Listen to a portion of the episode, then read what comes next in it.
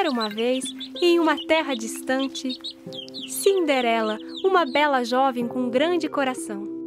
Depois da inesperada morte de sua mãe, seu pai decidiu casar-se novamente, mas dessa vez com uma mulher muito cruel, mãe de duas filhas tão malvadas quanto ela.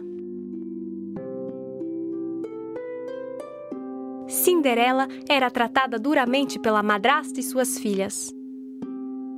Saia daqui, você não vai se sentar à mesa conosco. Saia, você não tem nada que fazer aqui. Opa, meu copo caiu. Junte tudo e limpe já. Venha! Enquanto as duas irmãs saíam para passear, Cinderela era obrigada a ficar em casa se ocupando das tarefas mais ingratas. Todos gritavam pelo seu nome a todo instante. Quando cansada, ela se sentava junto à lareira, com seu gato no colo, para se esquentar diante do fogo. Em uma bela manhã, a família recebe um convite vindo do palácio. Um grande baile será oferecido esta noite no palácio em homenagem ao príncipe. Todas as jovens solteiras estão convidadas. A madrasta logo começou a preparar suas filhas para o baile. E Cinderela foi obrigada a ajudá-las.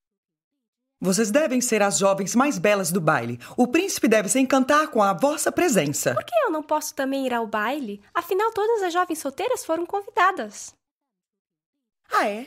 Mas você pensa em ir ao baile no palácio maltrapilha desse jeito? Chegada a hora do baile, Cinderela ficou sozinha em casa sem conseguir segurar as lágrimas, ela começou a chorar. Quando, de repente, um estranho raio de luz ilumina a lareira e uma fada madrinha surge em sua frente. Cinderela não pôde acreditar no que os seus olhos viam. A fada madrinha era ninguém menos que sua mãe. Mamãe! Olá, tesouro. Eu vim para trazer ajuda.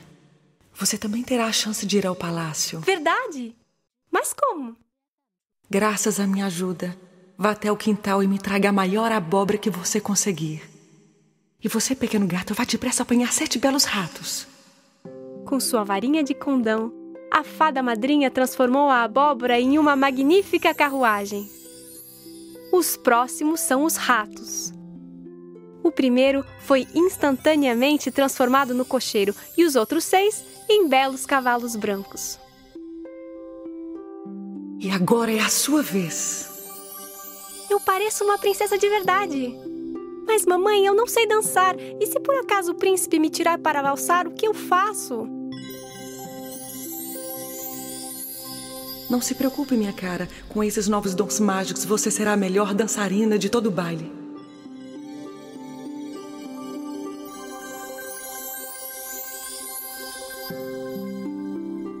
E você certamente dançará com o príncipe. Mas não se esqueça: à meia-noite o encanto será desfeito. Você deve deixar o baile antes do relógio soar doze badaladas. Obrigada, obrigada, mamãe. Tudo isso é maravilhoso. Eu voltarei antes da meia-noite, eu prometo. Mamãe, quando nos encontramos de novo? Eu estarei sempre ao seu lado, meu tesouro.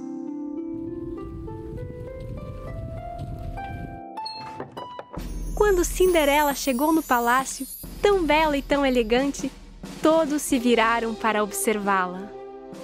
Mesmo suas malvadas irmãs não foram capazes de reconhecê-la. E claro, o belo príncipe imediatamente se encantou com sua beleza. O rei e a rainha também ficaram deslumbrados com Cinderela. Que charmosa jovem! É isso que eu chamo de uma verdadeira princesa.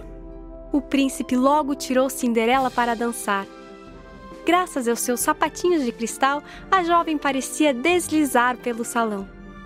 A madrasta e suas filhas ficaram sem voz e cheias de inveja diante de tamanha beleza. Cinderela estava tão feliz e contente que não percebeu o passar das horas. Ela então se esqueceu completamente da promessa que fez a sua fada madrinha. De repente, ela avista o relógio na parede. Era quase meia-noite. Abandonando o príncipe, ela parte correndo apressadamente. Enquanto desce as escadarias do palácio, Cinderela perde um de seus sapatinhos de cristal. Infelizmente, ela não teve tempo de voltar para recuperá-lo.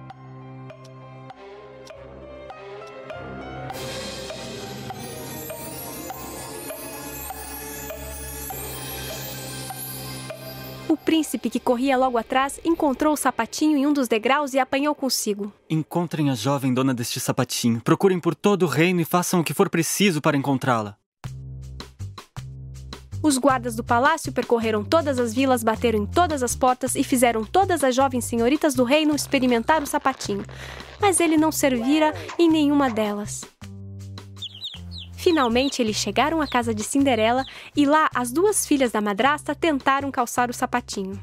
Força, força, força, ela vai entrar. Ora, ora, vejo vocês. Ela está com os pés inchados e certamente por causa da fadiga. O sapatinho não servia em nenhuma das duas filhas. Felizmente, o capitão logo se deu conta que havia uma terceira senhorita na casa. Mas há uma outra jovem aqui. Cinderela calçou o sapatinho sem fazer força nenhuma. O tamanho era perfeito e os guardas logo se convenceram que só podia ser ela sua dona. Eu peço que você me acompanhe até o palácio, jovem dama. Nosso príncipe está à sua espera. Os guardas conduziram então Cinderela até o palácio. Quando o príncipe a viu, logo a reconheceu e ficou muito contente com o reencontro. Ele se ajoelhou diante dela e a pediu em casamento. Princesa, você quer casar comigo? Cinderela, feliz e contente, aceitou o pedido do príncipe e eles viveram juntos, felizes para sempre.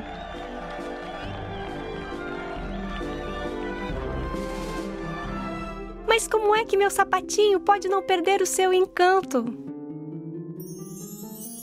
Eu estou sempre ao seu lado. Mas claro, oh mamãe, você sempre esteve ao meu lado.